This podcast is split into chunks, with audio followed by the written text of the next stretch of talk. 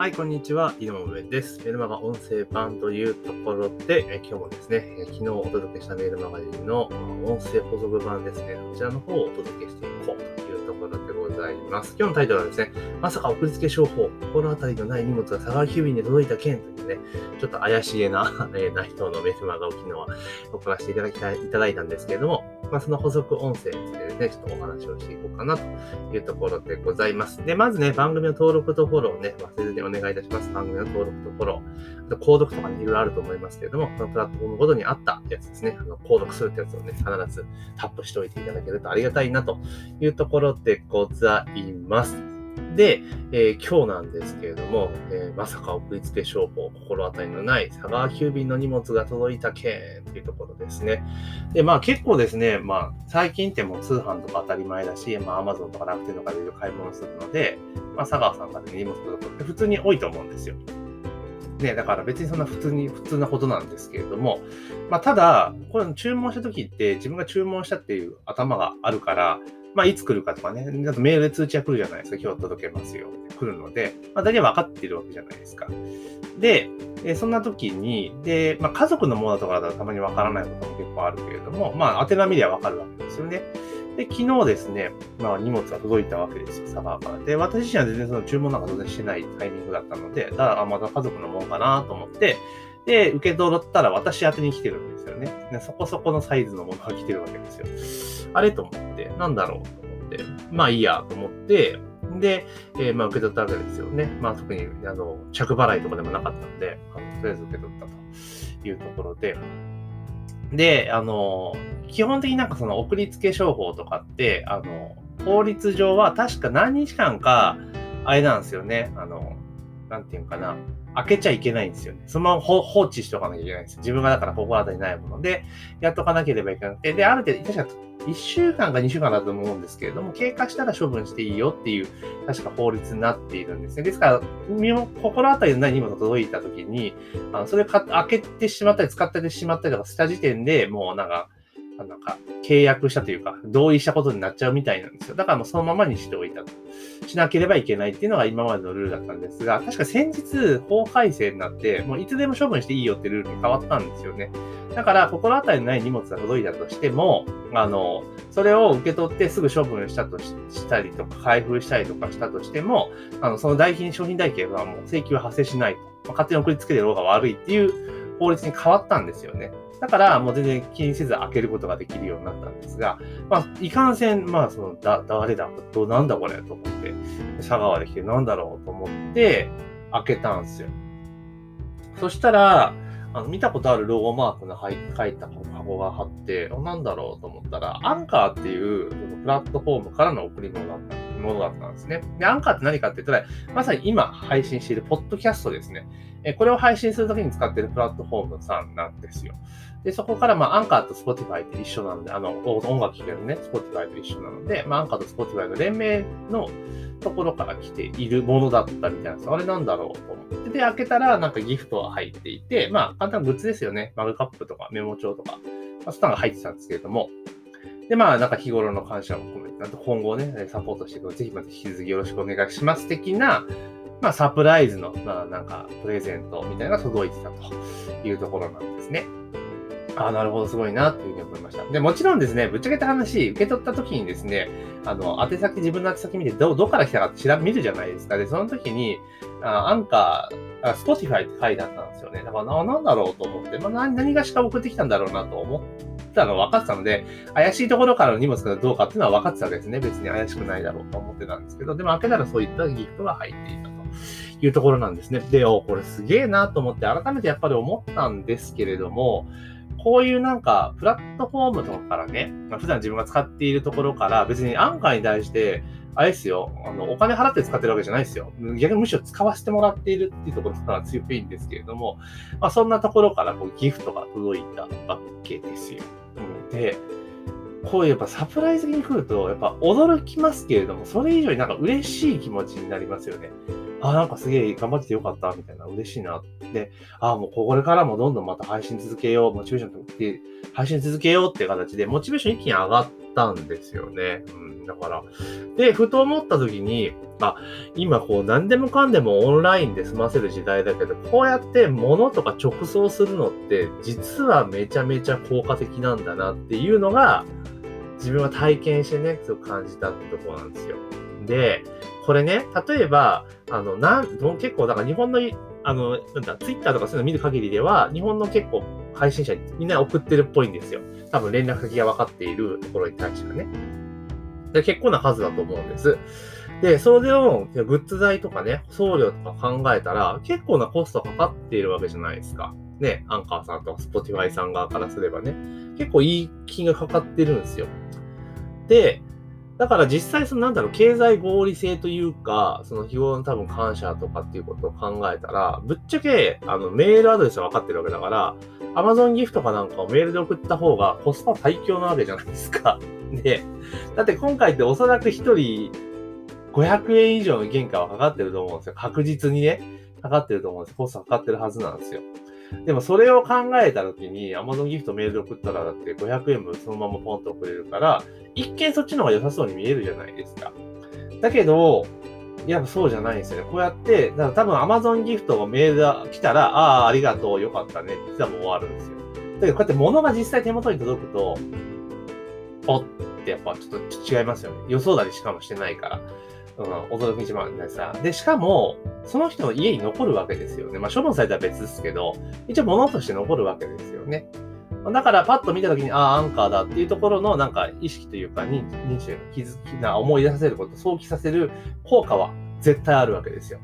うん。あるわけですよね。で、その、そ、まあ、そこまではまあまあって思うんですけど、さらにすごいなって、改めてちょっと深掘りして考えたらすごいなと思ったのが、これ、こうやって送ったら私もそうでしたけど、確実に SNS 投稿しますよねって感じなんですよ。しませんって感じなんですよ。あ、すげえ、こんなん来たってね。だから Twitter であろうが Facebook であろうがインスタであろうが、ずっと思うんですよ。ね。で、アンカーかとか、ポッドキャストやったらこんなのが届いたよっていうのがバーってやるわけじゃないですか。下手したら、アンカーとか、ポッドキャストでタグをつけて投稿するわけですよ。ね？そしたら、それってすごい宣伝効果じゃないですか。アンカーとか、ポスポティファイからすれば。実際に使ってるリスナーが広く、あ、いう、あの、パーソナリティ、配信者が務めてるわけですね。オーディオクリエイターがやっているわけですよ。だからめちゃめちゃ宣伝があるわけですよね。しかも、大体それが届いてる人は番組持ってる人だから、まあ、私もやりましたけれども、ちゃんと自分の番組のリンクをつけるわけですよ。ってことですよね。そしたら、あの、新規のリスナーを獲得できる可能性非常に高いわけですよね。自分たちの認知度を高めるということと、えこういったサプライズプレゼントするようなところなんですよとか、まあ、いろんな、いろんな思わ方もあったと思うんですけど、それ考えたら、めちゃめちゃコスパのいいマーケティングっていうか、プロモーションだなっていうふうに思いました。ただ単純にそのもの自体を送るだけって視点で見たら、やっぱコスパ的には良くないよな。まあもちろんサプライズはいろんな要素あるにしてもだけど、トータルで見たとこれってすげえ秀逸なプロモーションじゃんっていうふうに、私はすごく感じましたね。うん。だから、あ、宣伝ってことまで見越していったら、決して、あのコス、コストだけで倒れで終わるものではないなというふうに、まあ、今回のね、アンカー、あとスポティファイのプロモーションというか、その、オーディオクリエイター向けへの、まあ、こういったね、サプライズイベントとかプロモーションみたいなね、はちょっと感じましたね。あ、すごいうまいなと。だから、例えば私たちも今最近ってオンラインで全てが完結させてしまうことって多いじゃないですか。商品の納品も、商品もデジタルだから基本的にはオンラインで納品できるよっていうところがあるわけですよね。で、もちろんね、時折その、送る、ね、郵送するコンテンツっていうのも絶対ありだなっていうふうには思ってはいたんですけれども、ただ、自分の商品サービスを継続的に利用してくださってるお客様であれば、まあ、こういった形で、なんかサプライズで、あの、グッズみたいなのを送るの、内容よりもなんか物が届くってことが多分重要じゃないですか。だから送るのはありかなっていうふうに思いました。だからこれ例えば個人がやったとしても、あの、多分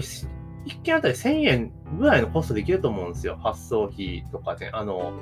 なんだろう、やってったら、まあ、1000円。まあ、マックスでも1500円ぐらい。でも、普段自分のお客様じゃないですか。だからそのお客様が1件あたりの、じゃあライフタイムバリュー考えたときに、1500円のコストってどうなのって考えたら、おそらく全然もう、痛くもかゆくもないと思うんですよ。うん。で、それで喜んでもらえるのであれば、まあ、こうやって送るのはありかなと。だから、そのなんだろう、日本でいう、その昔で言う、お中元とかお歳暮って、企業がね、まあ送ったりもしてたじゃないですか。あまあだからそれもやっぱ意味あるじゃないですかね。改めて考えれば。うん。で、ただもうお中元とかお歳暮っていう制度の中でやってしまうと、まあ、なまあまあまあって話になるんだけど、今回のようにサプライズっていうような形でやるのは、まあ結構有効かなというふうに思いました。ただこれもサプライズも何回も何回もやってサプライズじゃなくなっちゃうので、ここ一番っていうタイミングに、こういった形で仕掛けるのは非常に有効だなっていうふうに思いました。で、じゃあアンカーが今回こういうのを送ってきたのはどういうことかっていうことをやっぱ読まなきゃいけないわけですよね。当たり前ですけど。これただ単に、あ、すごいなっていうのが、まずまあ嬉しかったっていうのがあって、そこで終わって、で、ちょっとマーケティング的な考察をしてみて、で、終わりだったら、まあそこまでなんですけど、さらにちょっと深く考えていくと、じゃあなぜに今このタイミングで送ってきたっていうのも、やっぱ理由があるから送ってくるわけじゃないですか。ただ単純に何も考えなかったら、今度別にしなくたっていいわけじゃないですか。ただ単純に還元でもいいかもしれないけど、当然そこで終わるわけはないわけですよね。うん。あの、まあ、マーケティング、プロモーションとか宣伝をしてくれるってことをさっぴいたとして、そこで終わるわけがないですよ。何がしか彼らはこの先やろうとしているわけですよね。で、これはわかるんですよ。あくまで私の想像なんですけど、その送られてきたそのグッズの中に、まあ当然なんかね、レターみたいなのが書いた紙が入ってたんですけども、まあ今後日本でのその、なんとかプロモーションをすごく強烈にサポートしてきますよ。力を入れてきますよって一文が書いてあったんですよね。オーディオクリエイターを支援するためにって書いてあったんですよ。だから何がしか絶対力を入れてくるんだろうなっていうのはそこから見て取れるわけですよね。で、最近、あの、音声メディアってやっぱり注目されているので、あの、結構媒体増えてきています。で、特に日本の場合っていうのは、ポッドキャストよりも、えボイシーであったりとか、あの、スタンド FM とかね、そういった和製のメディアの方がやっぱ強いんですよ。あの、圧倒的リスナー数でいったポッドキャストの方が大きいんだけれども、でも最近のそのアクティブ度とか、えー、著名人が使っているとかっていうことを考えると、圧倒的にやっぱボイシーとかの方が強いわけですよね。きっとその老舗としてそれはちょっとまずいだろうっていうので、ちょっと今後てこ入れをしていこうっていうのが、えー、多分彼らの狙いなんだろうなっていうふうに思います。で、今まで音声メディアが来るぞ来るぞ来るぞって言われていて、で、やっぱりここ、今年入ってからすごくね、あの、その色っていうのが強くなってきたかなっていうふうに思っています。で、そうなった時に、あの、老舗であるポッドキャストもね、やっぱ、いや、ガリガリ攻めてくるわけじゃないですか。ね。で、そうなった時に現状のその日本のマーケットで考えて、やっぱポッドキャスト弱いんですよね。うん。弱いんですよ。やっぱ手こ入れしてくるっていうのは目に見えてるな。で、アメリカとかで行った場合っていうのは、ポッドキャストっていうのはもうすでに、ね、一般化しているところでありますので、あ、これは来るな。やっぱ読めるわけですよね。で、おそらくその、この、ポッドキャストとかそういったものが劇的に、あの、シェアを広げていこうとするのであれば、もう一つ言えることは収益化できればそれで一気に広がるのも見えてるんですよね。うん、見えてるんです。まあ、それがいつのタイミングでやってくるかどうかわからないですし、まあ、実際アメリカでは収益化始まっていると。で、アンカーっていうプラットフォームは、もうそもそも収益化のプラットフォーム、あの、ストライプと連携できるようになってるので、いつでもそのサービス提供できるようになってるんですよ。実際問題としてね。なっているんです。だから、おそらくは今後、その彼らの強みってなると、そういう広告とかね、で、Spotify アドとかっていうのもあるので、まあ間違いなくやってくるだろうなっていうのはもう見えているわけですよ。ってなった時に、あ、今後ちょっとこいつらって、こいつらっていうかね、使うないですけれども、あの、ポッドキャスト陣営も本格的に日本を攻めてくるんだなと。で、アップルもアップルで、ポッドキャストの超老舗じゃないですか。で、彼らも今年すごくポッドキャストのプログラムに力を入れてるんですよね。有料配信でもできるようになったので。で、考えた時に、いや、ちょっとこれ、ポッドキャストって、とか、音声配信ってやっぱ力入れ時かなっていう兆候に私は見て取れたわけなんですよね。だからこそ、やっぱこのタイミングを逃さずにですね、ポッドキャストとかいう音声配信っていうのをやっぱ始めるべき時期にようやっと来たかなと。今まではなんとなく来るぞ来るぞっていうこうバーッと盛り上がっていたけれども、プラットフォーム側が何かやってくるってことあんまなかったじゃないですか。だけどそれが今回動き始めているという兆候を見ても、あ、これは本気で来るなというのはまあ見て取れるわけですよね。じゃあこういった状況になった時に、あなたはどうしますか？っていう話なんですね。もちろんそのね、ドーンと波が来てから乗っかるっていうのも手です。ただ、もう来るぞっていう兆候が見えてきている以上、やっぱり今から着手すべきだと私は思っています。なぜかって言ったら、早いうちにやっぱ番組作っていって、まあリスナー獲得して、あの、ストップする番組に、音声配信量っていうの、音声配信の数っていうのを、やっぱ置いといた方がいいわけですよね。で、こうブログと同じなので、入り口が多ければ多いほど、えー、リスナーを集客しやすくなるっていうのがありますので、ね。で当然これ始まったら、当然彼らプラットフォームがもう世の中に向けて宣伝を打つので、ドカンとリスナーが入ってくるわけですよね。ってことなんです。その時に保存されているコンテンツ量が多ければ多いほど当然有利っていうのは言うまでもない立ち上がりの部分でね。っていうところなんですよ。で、ちなみに私ってポッドキャストの番組って多分700本ぐらい入ってるんですよ。ワン番組の中で。あそんなもういきなり無理じゃないですか。なんですだからコツコツやっていくの絶対優位だから、もう今すぐ始めるっていうのが、まあセオリーかなと私は思っています。で、仮にですよ、もし万が一、音声で来なかったってなったとしても、自分のコンテンツがネット上に資産として残るわけですよ。で、誰かしら聞くわけですよね。だからそれは絶対マイナスにはならないわけですよ。ちゃんとリンクとか貼っとけば、そこから自分の集客とかもできるわけですからね。だから今の情勢とかいろんなことを考えると、まあ音声配信はね、やっといた方がいいなっていうのが、まあ、結論なのかなというふうに私は思っています。はい。どうでしょうかね。多分いろいろご意見あるかと思うんですけれども、まあ、ただ音声配信で本当に、あの、いろんな意味でプラスになります。めちゃめちゃメリット大きいです。あの、ファンとの距離を縮めるとか、お客様との距離を縮める。あと、学習系のコンテンツ出してる方はね、もう音声絶対使った方がいいですね。うん。だって、あの、聞きやすいし、視聴頻度高めることができるから、学習効果めちゃめちゃ高めることができるんですよね。うん、だから当然成果出やすくなるっていうのもありますし、うん、あとは、例えばずっとこうやって音声配信をしていると、まあ、この中でね、実際私のメルマガを普段読んでくださっている方も何人かいらっしゃると思うんですけども、その方が例えば私の音声をね、えー、まあ3日に1回とかね、聞いていれば1週間に1回とか聞いてくださったらするじゃないですか。それを例えば1ヶ月、2ヶ月。で、そうすると、私の声っていうのが脳内に残っているので、日常のメルマガを読むときも、あの、じ、実はなんかバーチャル、あの、音声配信みたいになってるんですよ。あの脳内でね。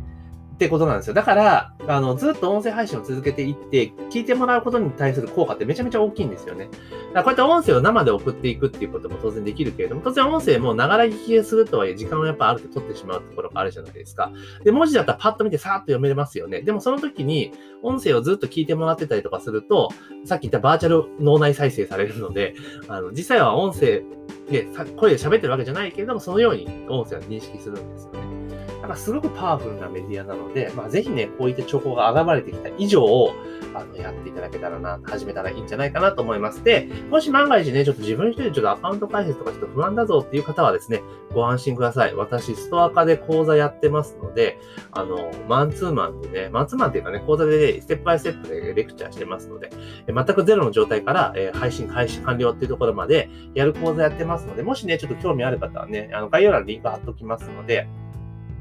あの、そちらの方にね、えー、エントリーいただけたらなというふうに思います。で、いやいや、私自分でできるよっていう方はですね、あの、ミンメディア説明、え、みーちゃんミンメディアの取説みたいな感じで、それはスタイフなんですけど、あの、スタイフの始め方のね、マニュアル、プレゼントしてますので、そちらの方もね、まあ、合わせて概要欄にリンク貼っておきますので、ゲットしていただけたらなというふうに思います。で、今日の内容ね、質問とか、ちょっと相談とかある場合は、Twitter のリンク貼っておきますので、そちらから、あの、質問相談をいただけたらな、というふうに思っております。というところでですね、今日もちょっと長くなっちゃいましたけれども、えまさか送りつけ商法が心当たりのない荷物が佐川急に届いたけんというところで、え今日はですね、えその送ったメルマガのタイトルで送ったメルマガの音声解説版、まあ、えー、結論を言うとですね、あの、アンカー、スポーティファイの、まあ、ポッドキャストプラットフォーマーのですね、まあ、秀逸な、えプロモーション、ね、が、だってでしたよっていうオチのお話でした。で、今日の話ですためになったら役に立ったなと思った方は、ぜひね、番組登録とフォローを、え忘れずにお願いしますということと、ぜひ、あの、レビューね、役に立ったぞと思ったらね、Apple からレビューを書いていただけると非常にありがたいなと